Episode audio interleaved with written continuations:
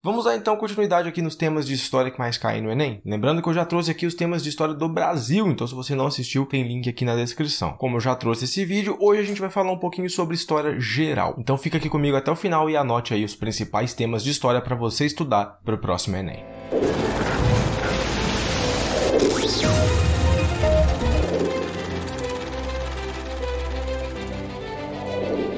Felipe Drummond, sou estudante de licenciatura em História e você está no História com Drummond. E é claro que se os vídeos aqui do canal estão te ajudando, você vai retribuir essa ajuda se inscrevendo e deixando um like, né? Tô dando continuidade nos assuntos de história que costumam cair com mais frequência no Enem, hoje a gente vai abordar história geral. E eu também organizei os temas em ordem cronológica, tanto para o vídeo, né, ficar mais organizado e também para facilitar os seus estudos. Nesse caso, os assuntos não estão diretamente relacionados, mas ainda assim é muito importante que você entenda o contexto de cada um deles, obviamente. Então vamos dar continuidade aqui nos temas.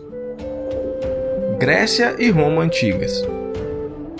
Entender a Grécia e a Roma antigas é muito importante. Até porque a antiguidade clássica, né, que é esse período aí que a gente está falando, traz conceitos muito importantes que a gente utiliza até hoje. E assim como eu digo, né, para estudar qualquer assunto de história, a gente tem que entender alguns pilares básicos, como sociedade, economia e política. E nessas duas sociedades, a gente tem que estudar principalmente a parte política, que é aí que vem as influências que a gente tem até os dias de hoje. E nesse caso, a gente vai se atentar a dois conceitos principais, que são a democracia grega e a república romana É muito interessante a gente analisar e comparar esses dois conceitos e ver como eles são aplicados hoje em dia, até porque a gente vive numa democracia e a gente vive num país que é uma república.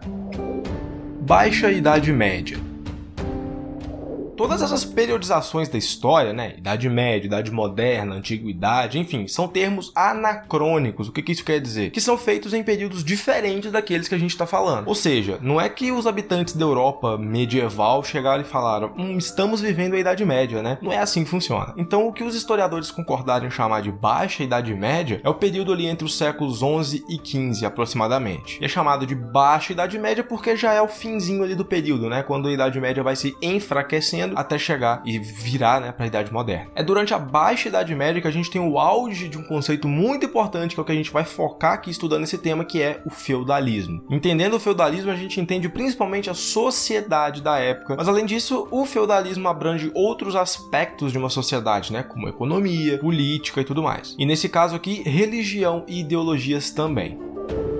Grandes navegações também chamado de expansão marítima, as grandes navegações são aqueles movimentos de exploração do Oceano Atlântico que tem início lá no século XV. E foi durante esse período que os europeus descobriram novos caminhos para chegar até a Ásia. E foi durante esse período também que os europeus descobriram as Américas. E descobriram porque para eles era algo novo, né? Mas já tinha gente morando aqui, então não foi descobrimento, foi invasão. O país pioneiro das grandes navegações foi Portugal, mas Espanha e França logo logo foram atrás também.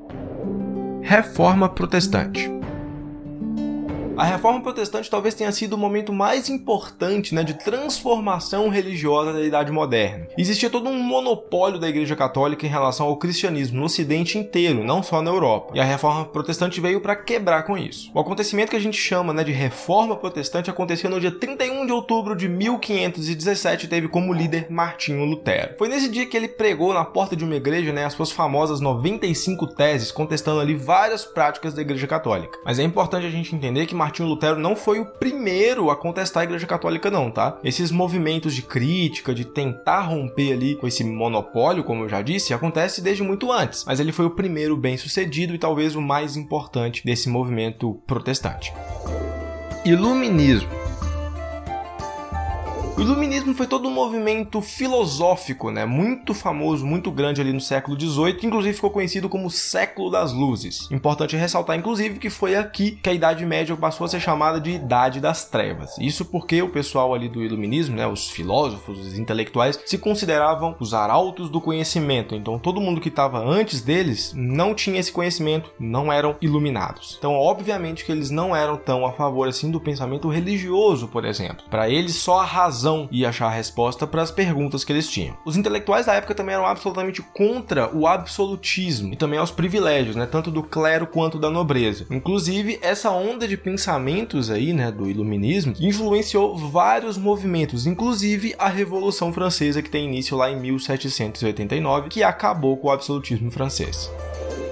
Revoluções industriais apesar do movimento mais famoso e talvez mais estudado e cobrado nos vestibulares ser lá a Revolução Industrial na Inglaterra do século XVIII, a gente tem mais de um movimento que a gente pode considerar como sendo uma revolução industrial. A primeira revolução industrial, como eu disse, foi justamente essa na Inglaterra do século XVIII, com a criação da máquina a vapor sendo aplicada principalmente na produção têxtil e também nas ferrovias. Esse movimento foi muito importante e trouxe grandes transformações sociais e econômicas não só na Inglaterra, como no mundo inteiro ao longo do tempo. O que a gente chama de segunda revolução industrial acontece ali entre o final do século XIX e início do século XX. E é nesse momento que a gente tem grandes invenções sendo produzidas e comercializadas, como a televisão, rádio, telefone e até mesmo o avião. E obviamente que houve uma transformação social e econômica por causa disso, e também mudou todo um imaginário popular sobre o que era moderno e o que, que não era. Já a terceira revolução industrial acontece ali logo após o fim da Segunda Guerra Mundial. Esse foi mais um momento em que a economia mundial sofreu um baque, né? Obviamente, porque foi um conflito de nível mundial, mas que trouxe alguns avanços importantes, principalmente na área da ciência. Tanto é que a terceira revolução industrial também é chamada de revolução técnico-científica. Primeira e Segunda Guerras Mundiais e suas consequências.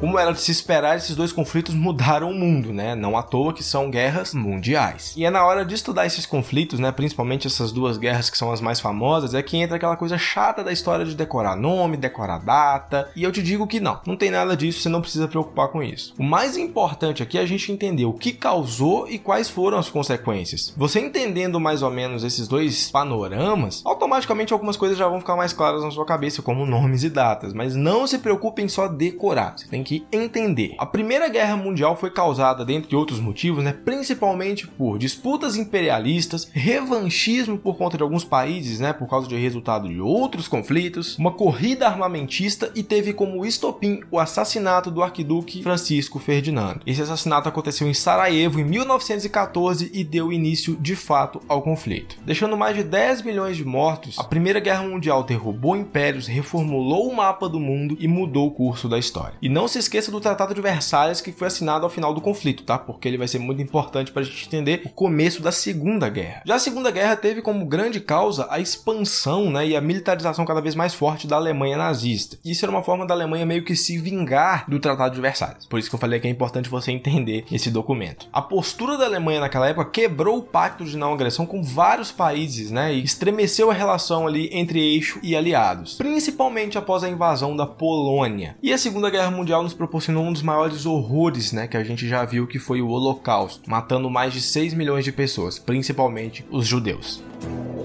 Nazifascismo Emendando com o tópico anterior, a gente precisa entender muito bem o que foi o nazifascismo, a ideologia que levou Hitler e Mussolini, dois dos maiores ditadores da história, a fazer tudo o que eles fizeram. Com um cenário que já era caótico depois do fim da Primeira Guerra Mundial, a quebra da bolsa em 1929, né, a Grande Depressão, deixou as coisas ainda piores, o que possibilitou que grupos totalitários se fortalecessem. O regime nazifascista é conhecido por perseguir principalmente, mas não só, homossexuais e judeus. Mas todo mundo que não se enquadrasse no padrão ariano ali que eles pregavam ia acabar sendo perseguido de alguma forma. Mussolini conseguiu estabelecer né, esse regime fascista na Itália, obviamente dissolvendo ali o Congresso, centralizando o poder na própria mão e também criando um culto à sua personalidade muito forte, assim como Hitler conseguiu fazer na Alemanha. E as principais características desse regime são, eu vou até ler na minha cola aqui para você ver, porque são muitas palavras parecidas, né? Anticomunismo, antiliberalismo, totalitarismo, nacionalismo, militarismo, expansionismo, racismo e anti antissemitismo, além de uma violência absurda, censura, repressão, mortes, tortura e tudo mais. Bom, assim como eu disse no vídeo anterior sobre os temas de história do Brasil, aqui você vai fazer a mesma coisa, que é pegar cada um dos tópicos e desmembrar em tópicos menores para facilitar os seus estudos. E não se preocupe em decorar data, decorar nome, decorar informação. Estude as matérias buscando entender cada contexto, e isso vai facilitar muito as coisas. E é claro, né, é evidente que eu vou trazer vídeos sobre cada um dos dos tópicos que a gente comentou no último vídeo e nesse aqui. Então fica tranquilo, porque eu tô aqui para te ajudar. Ó, então se você tá aqui no YouTube assistindo esse vídeo, se inscreve, deixa o seu like, porque isso vai me ajudar bastante. Também tem o Instagram e também o blog do História com Drummond. Então você tem que seguir isso tudo para ficar por dentro dos assuntos que eu trouxe aqui e você não perder nada. Bom, mais uma vez, meu nome é Felipe Drummond, esse aqui é o História com Drummond e a gente se vê numa próxima. Valeu!